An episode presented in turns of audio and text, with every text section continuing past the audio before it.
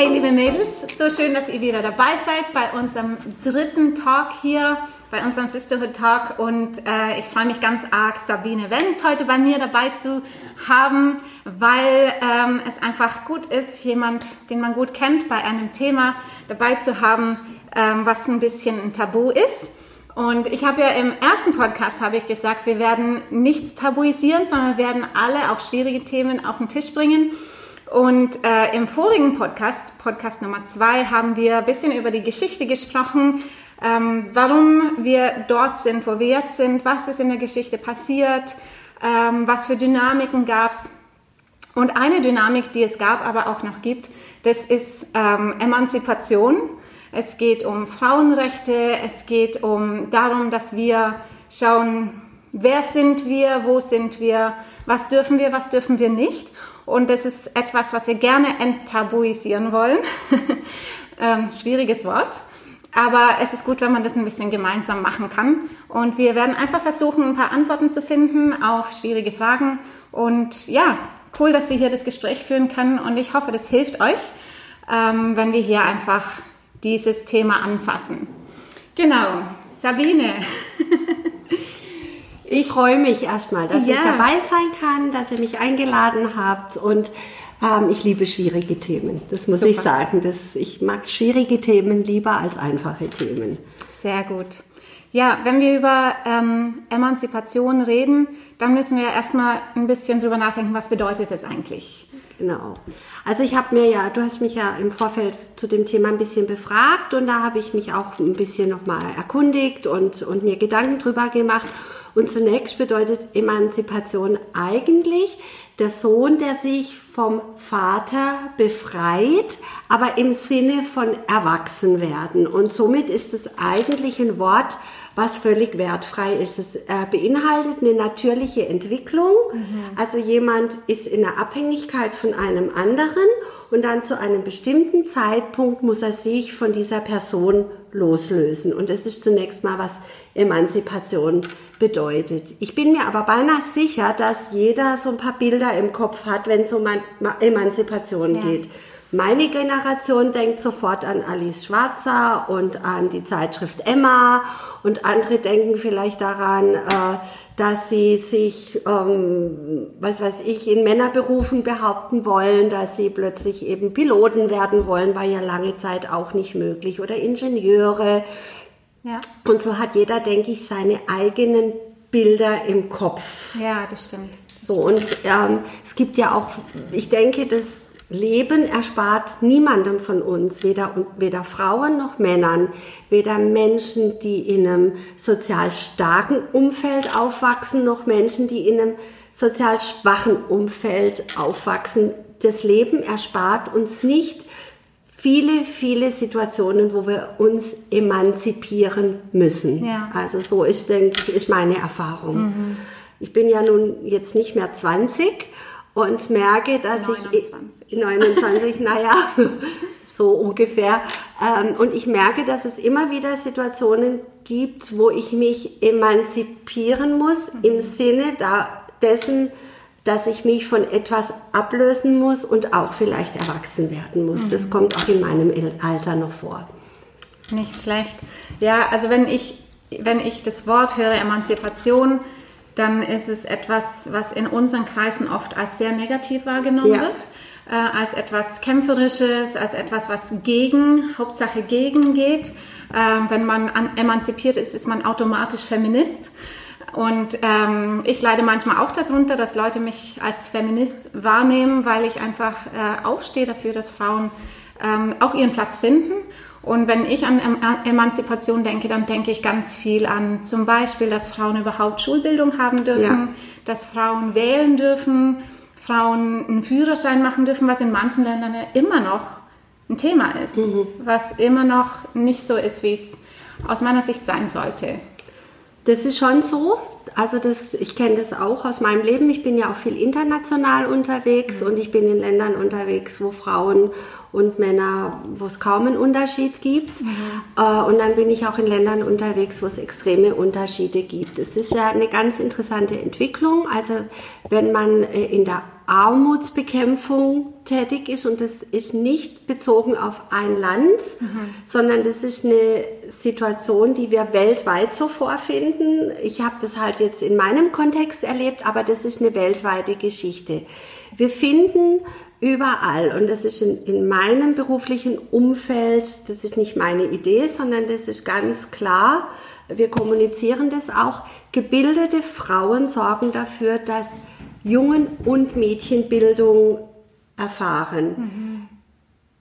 Gebildete Männer äh, sorgen meistens nur dafür, dass Jungs gebildet werden. Also und man sagt in der Armutsforschung, wenn du möchtest, dass ein Land oder ein, ein, Landstrich oder ein Stadtteil, wenn wir jetzt an die großen Städte denken, aus Armut herauskommt, dann sorgt dafür, dass die Frauen und die Mädchen Bildung erfahren. Mhm. Mhm. Und deswegen ist diese Sache, dass Frauen sich entwickeln, keine Gefahr für irgendetwas, sondern ein Nutzen für irgendetwas. Es ist natürlich schon schmerzlich. Ich bin ja selber auch Mutter und es gibt schon eine Zeit, wenn die Kinder erwachsen werden, ist diese Ablösezeit schon sehr anstrengend. Und es mag schon sein, dass wenn Dinge sich im sozialen Umfeld verändern, dass das für den einen oder anderen schwierig sein kann. Ich kann das schon ein bisschen verstehen. Aber genau aus dieser Sicht als Mutter, wenn, der, wenn, wenn die Kinder dann erwachsen sind und man sie ins eigene Leben entlässt, äh, erlebt man auch als Mutter eine große Befreiung. Und so sehe ich auch Emanzipation. Das bringt Schmerzliches mit ja. sich, aber am Ende dient es allen. Und je mehr ich auch als Mutter zum Beispiel ein Kind unterdrücke, dass es nicht von zu Hause wegkommt, mhm. dann habe ich zwar das Kind zu Hause, aber ich habe es halt eben auch zu Hause. Ja. Und so verstehe ich das auch mit der Emanzipation der Frau. Ja. Vielleicht weiß ich nicht, wie das ist. Ich, ich kenne solche Männer zumindest nicht in meinem Umfeld, Gott sei Dank, wo man als Frau fragen muss, darf ich mir was kaufen? Kann ich den Führerschein machen? Ist es okay, wenn ich arbeiten gehen darf? Vielleicht macht es Spaß, das nachzufragen, aber es ist doch auch schön, wenn wenn das in einer Partnerschaft mündet. Ja, absolut.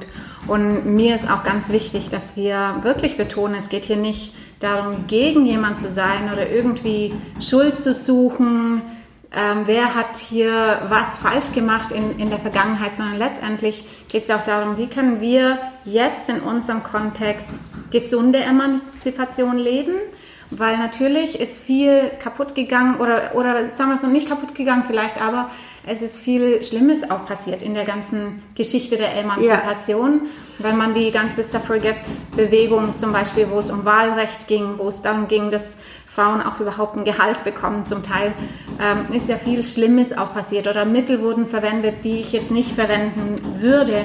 Und gleichzeitig, ähm, manchmal hat es die Mittel halt gebraucht, damit Dinge auch durchgehen. Ne?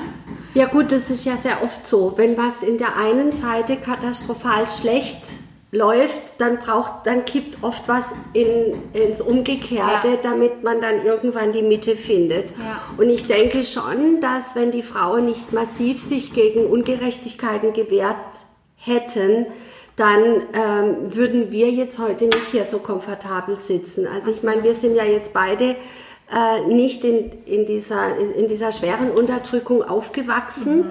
Äh, und wir haben schon unseren Nutzen, also ich habe schon einen Nutzen äh, daraus gehabt, dass Frauen vorgekämpft haben. Es ist ein bisschen vielleicht auch so wie in einer Familie. Das älteste Kind macht Bahn.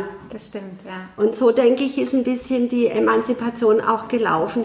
Und man muss ja schon sagen, dass Frauen enorm unterdrückt wurden und auch immer noch unterdrückt werden. Und es sind nicht nur Männer, die Frauen unterdrücken, es sind auch Frauen in Macht, die Frauen unterdrücken oder überhaupt andere Männer.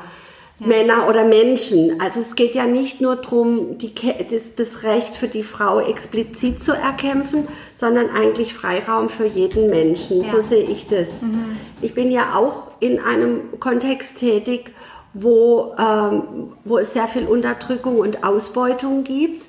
Und ähm, ich merke, dass die, die, Befreiung oder die Emanzipation der Frau hat ja auch Männern eine bestimmte Befreiung gebracht. Mhm. Zum Beispiel, dass sie nicht mehr nur alleine dafür verantwortlich sind, äh, die Ernährer der Familie zu sein, ja. sondern da haben sich ja auch Dinge für Männer entlastet. Mhm. Mhm. Der eine findet es gut, der andere findet es nicht gut. Aber äh, auf jeden Fall bringt, bringt es immer für alle letztendlich einen Vorteil. Ja.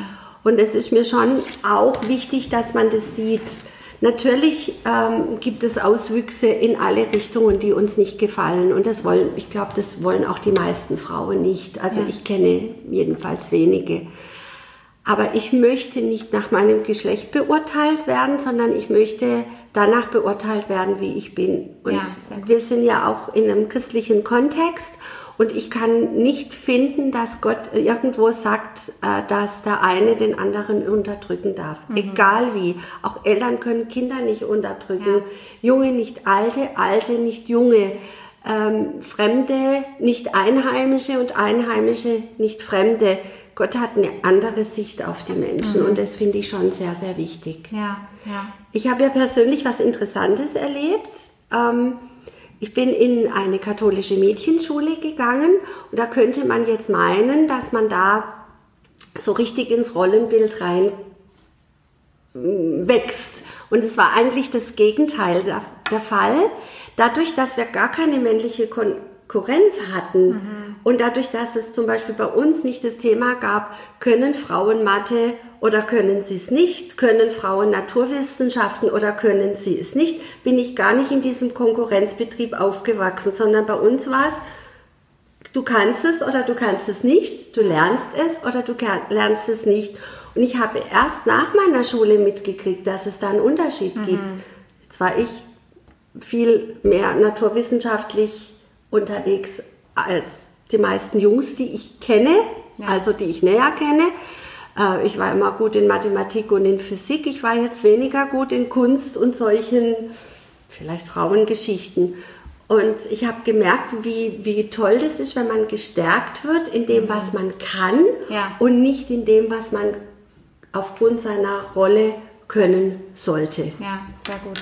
Ja, ja also ich muss sagen, ich bin ja in, einem, äh, in einer Familie aufgewachsen mit fünf Mädels. Ich habe vier Schwestern und, und mein Vater hat mir nie das Gefühl gegeben, dass ich etwas nicht kann, ja. weil ich jetzt ein Mädchen bin. Und, sondern hat uns eigentlich eher immer gepusht, Dinge zu tun, die Mädels oft nicht tun. Mhm. Und mir ist aber bewusst, dass es vielen auch anders geht. Und ähm, ich wurde ehrlich gesagt erst mit, ähm, wie sagt man, mit diesem ganz bestimmten Rollenverständnis, was so christlich genannt wird, wurde ich erst in der Gemeinde konfrontiert, als ich nach Deutschland kam. Ich komme aus Norwegen und äh, dort ist es vielleicht alles ein bisschen anders oder manches ist ein bisschen anders, aber ich wurde erst in Deutschland eigentlich in der Gemeinde damit konfrontiert.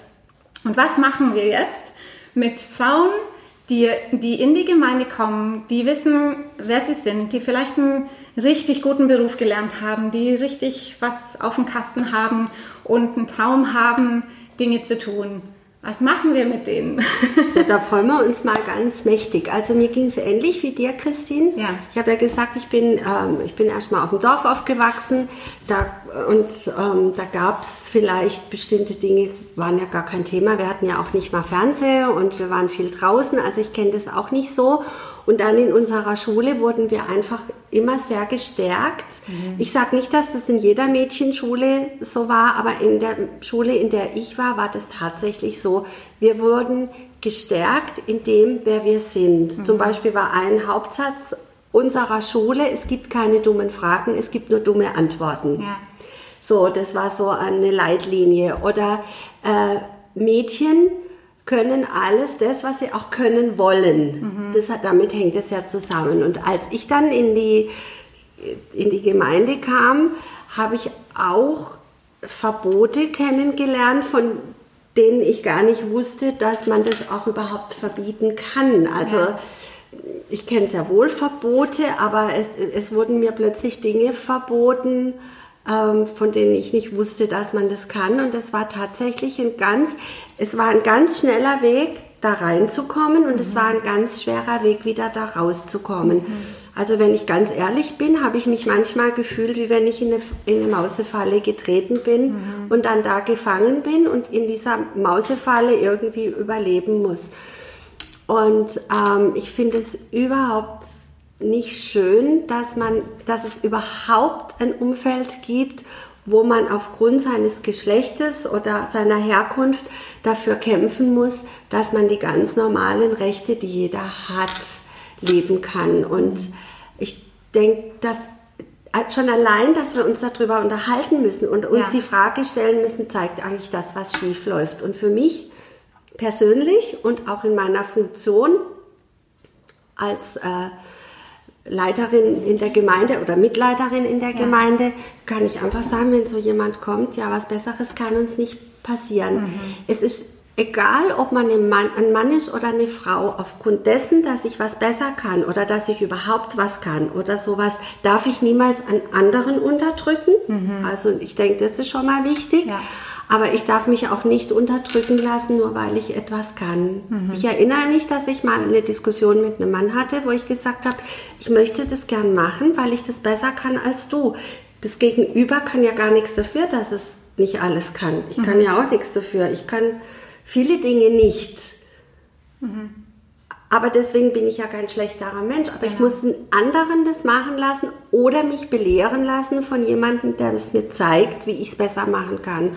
Und da ist meine Prägung eigentlich durch die Schule, aus der ich komme, schon sehr stark, dass es das nicht gibt. Mhm. Es ist interessant, wir hatten einen Lehrer in Physik und in Chemie und der war ein Jahr lang, es war ja natürlich eine Privatschule, und der hat ein Jahr lang immer gesagt, ich weiß gar nicht, warum ich sie überhaupt unterrichte. Für mich ist das verschwendete Zeit. Mädchen können keine Naturwissenschaften. Und nach einem Jahr war er wieder weg. Ja. Und, ähm, und ihr wart alle noch da. Wir waren alle noch da, genau. Und ähm, das fand ich schon sehr schwierig. Ich mhm. meine, er hätte ja sagen können, manche von Ihnen haben keinen Zugang zu Naturwissenschaften, aber er hat von vornherein gesagt, komm, kommt an eine Mädchenschule und hat von vornherein gesagt, dass wir das nicht können. Das finde ich schon, das geht überhaupt nicht. Und Gott sei Dank waren wir irgendwie stark genug, um ihm zu sagen, dass es so, dass wir das so nicht gut finden. Mhm. Und mein Aufruf an alle, an Frauen und Männer geht immer, lernt von denen, die was besser können mhm.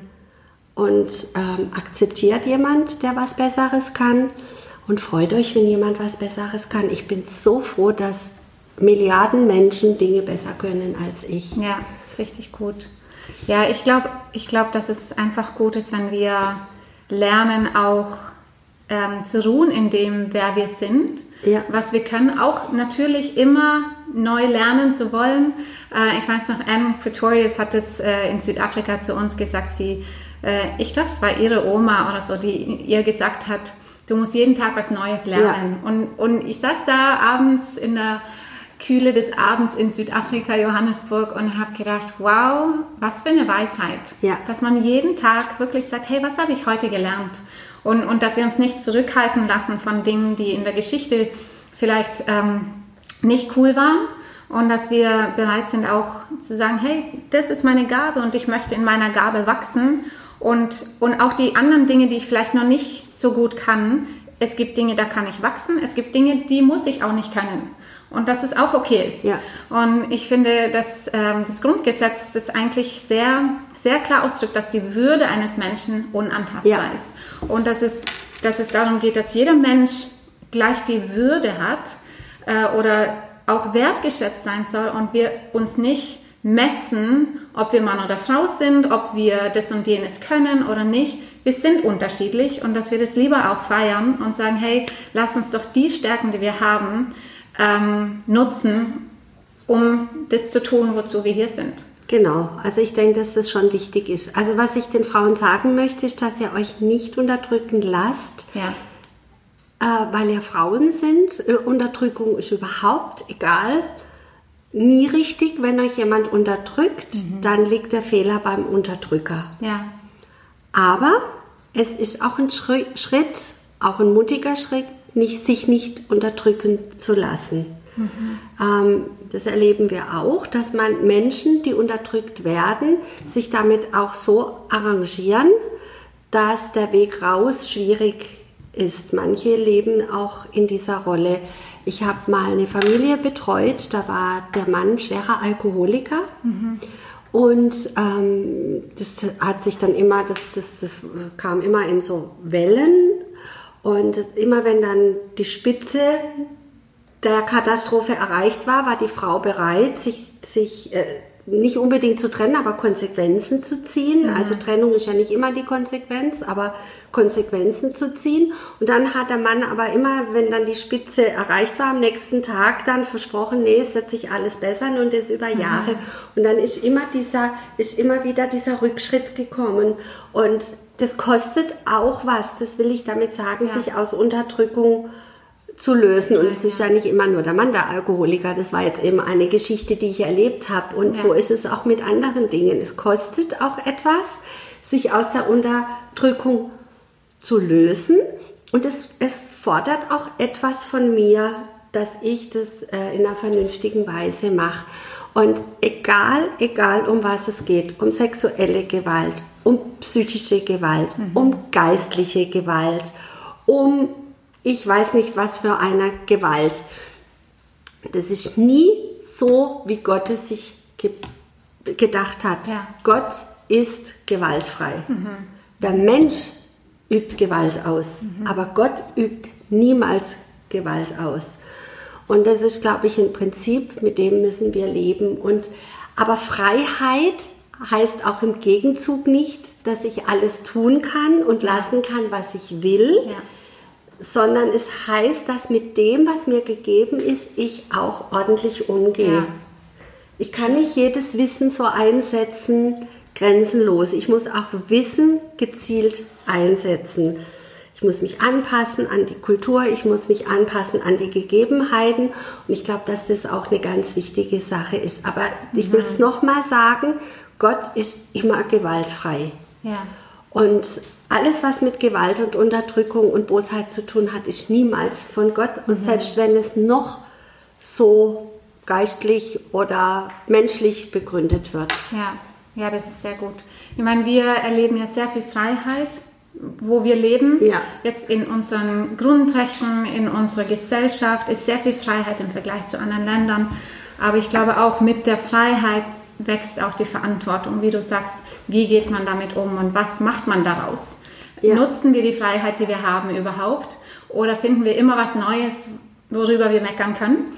Und ich glaube, dass es ähm, ja, das etwas ist, worüber wir viel reden, ist einfach, dass Gott uns auch gesetzt hat, damit wir leben für eine neue Reformation in Kirche, in Gesellschaft, mhm. in der Kraft des Heiligen Geistes, nicht in unserer Kraft, nicht in, in unserem Können, nicht in dem, was wir so toll machen, sondern letztendlich, wir sind davon abhängig, dass Gott, dass Gott uns leitet durch seine Kraft. Und, und ich würde mir wünschen, dass letztendlich Teil dieser neuen Reformation, und ich glaube, es ist auch so, Teil dieser neuen Reformation ist tatsächlich, dass wir diese Fragen eigentlich nicht mehr stellen müssen, genau. sondern dass äh, es mehr darum geht, hey, wo hat Gott dich platziert? und, und, und was hat er dir anvertraut und nimmst du diese Verantwortung? So, und, und das, das wünsche ich mir, dass, das, dass diese Fragen gar nicht mehr gestellt werden müssen. Dass nicht eine Frage kommt, warum predigt eine Frau? Ja, das ist auch das, so was Witziges, gell? Ja, also das, solange diese Fragen gestellt werden, ist für mich etwas noch nicht im Gleichgewicht. Genau. Da ist Reformation noch nicht passiert. Und ähm, ja, und ich wünsche Wobei ich denke, die Frage allein ist noch nicht so schlimm, wenn mhm. man bereit ist, die Antwort zu akzeptieren. Ja, ja, ja ich finde immer, die, das ist vielleicht das, was ich in meiner Schule gelernt habe. Es gibt keine dummen Fragen, es gibt nur dumme Antworten. Ja. Wenn aber jemand diese Frage stellt und eigentlich keine Antwort will, dann mhm. finde ich es schwierig. Genau. Ich finde es nicht so schwierig, wenn einer die Frage stellt. Mhm. Zum Beispiel, wenn jetzt eine Frau einen typischen Männerberuf hat. Jetzt haben wir mal die erste deutsche Astronautin, die mhm. vielleicht ähm, irgendwann unterwegs ist. Und dann natürlich ist die Frage, wie kommt eine Frau da rein? Aber ja. ich möchte auch die Antwort hören. Ja, genau. Und daran scheitert es oft. Das stimmt. Und das finde ich so schwierig, wenn du eigentlich eine Antwort gestellt, eine Frage gestellt bekommst und du möchtest, dass deine Antwort akzeptiert wird, mhm. dann wird es ganz kritisch. Mhm. Also fra Fragen und hinterfragen geht. Mhm. Genau, mhm. so. Ja. Was würdest du jetzt Frauen raten, die jetzt hier zuhören, die sagen, hey, ich bin gefangen in diesem typischen Bild, was ich darf und nicht darf. Ich, ich traue mich da gar nicht irgendwie raus, obwohl ich eigentlich was in meinem Herzen trage, was außerhalb von dieser Box ist. Was würdest du ihnen raten? Naja, es ist so, solche Dinge kann man ja nicht über Nacht ändern. Das mhm. muss man einfach sagen. Es gibt ja ein gewisses Umfeld, was einen in die Situation, wodurch man in die Situation kommt, in die man kommt. Und ich denke, es ist immer, immer ein Schritt für Schritt Geschichte rauszukommen. Mhm. Man braucht jemanden, mit dem man spricht. Man braucht vielleicht auch Beratung. Und es kommt immer auf das Thema drauf an, wenn zum Beispiel jemand, keine, eine Frau keine Berufsausbildung hat, aber vielleicht schon etwas älter ist, dann muss man sagen, willst du das nochmal machen? Was gibt es für Möglichkeiten? Wenn jemand unter seelischer Gewalt leidet, sind andere Dinge äh, erforderlich. Ich glaube, es ist schon immer wichtig, in eine Kommunikation zu kommen. Was natürlich nie gut ist, ist, wenn man das Kind mit dem Bad ausschüttet und jetzt sagt, ich mache jetzt alles nieder, sondern man muss auch, man muss auch mit, mit dem wachsen. Also mir ging das auch so, als ich dann nach meinem Empfinden sehr viel Unterdrückung erlebt habe, mhm. im Gemeindekontext, muss ich leider sagen, dann hat es schon Schritt für Schritt gebraucht, bis ich rauskam und es haben mir auch andere geholfen. Mhm. Und zwar Männer und Frauen. Mhm. Und das fand ich schon immer ganz wichtig. Aber es gibt immer, egal in welchem Bereich, es gibt immer ein Leben danach, nach mhm. irgendetwas. Und ich mhm. glaube, das muss man einfach sehen. Mhm. so finde ich schon wichtig. Also es gibt schon viele Dinge, die man nicht alleine schafft, aber es fängt zunächst bei einem selber an. Mhm.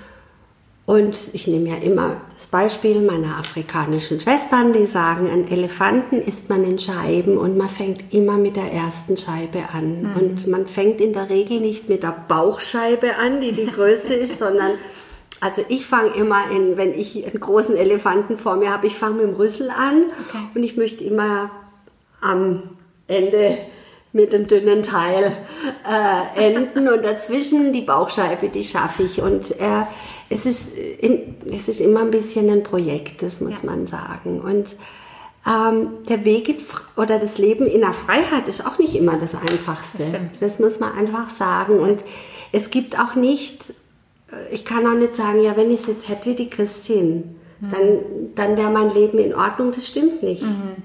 Ich muss mit dem, was ich habe, was mir gegeben ist, in, äh, zurechtkommen. Mhm. Und was das die Geschichte der Freiheit auch ist, ist natürlich, ähm, das weiß jeder, meine Freiheit hört dann auf, wenn ich die Freiheit eines anderen beschneide. Ja. Und das, das muss uns einfach auch klar sein. Mhm. Also Freiheit ja, aber Freiheit hat auch Grenzen. Ja, absolut. Absolut. Weil das ist wow. so, so etwas, was ich manchmal nicht mag. Das fällt mir auf, dass auch Frauen unheimlich gnadenlos mit anderen Frauen sind. Mhm. Und das sollten wir nicht so machen. Wir sollten nicht sagen, ja, also wer Kinder hat, muss daheim bleiben oder wer Kinder hat, muss arbeiten gehen. Und dann haut man sich gegenseitig den Kopf ein. Oder wenn eine Frau gut aussieht und gleichzeitig intelligent ist, dann wird es auch schon schwierig. Oder ähm, uns von irgendwelchen Modelmaßen äh, beeinflussen lassen oder Kleidergrößen, sonstige Dinge mhm. äh, und uns dann gegenseitig fertig machen. Ja. Ähm, das sollte nicht sein. Wir müssen uns immer unterstützen.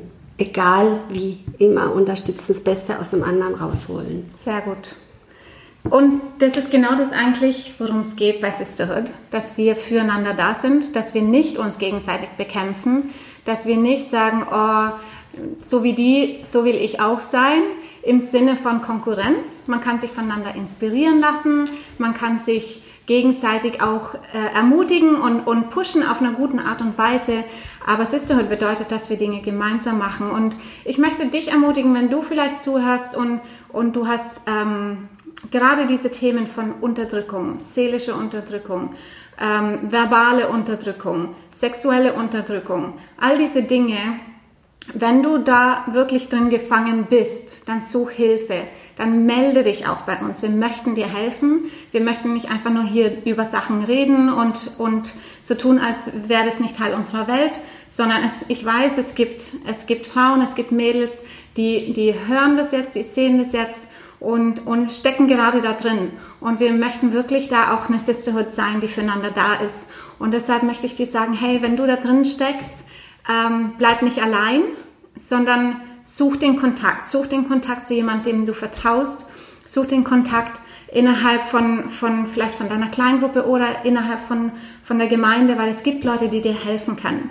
So, bleib nicht in der Versenkung, sondern komm raus und wir wollen dir raushelfen. Genau. Und ja, vielen Dank, Sabine, auch für das, die Weisheit, die du auch rüberbringst. Ich oh. finde das, doch, ich finde es wirklich, wirklich ein Vorrecht, dass du hier mit reinsprichst, weil ich glaube, das ist total wichtig, dass du auch als Leiterin, Co-Leiterin des Hauses einfach in diese in diese schwierige Thematik manchmal, dass du da reinsprichst. Das finde ich total wichtig.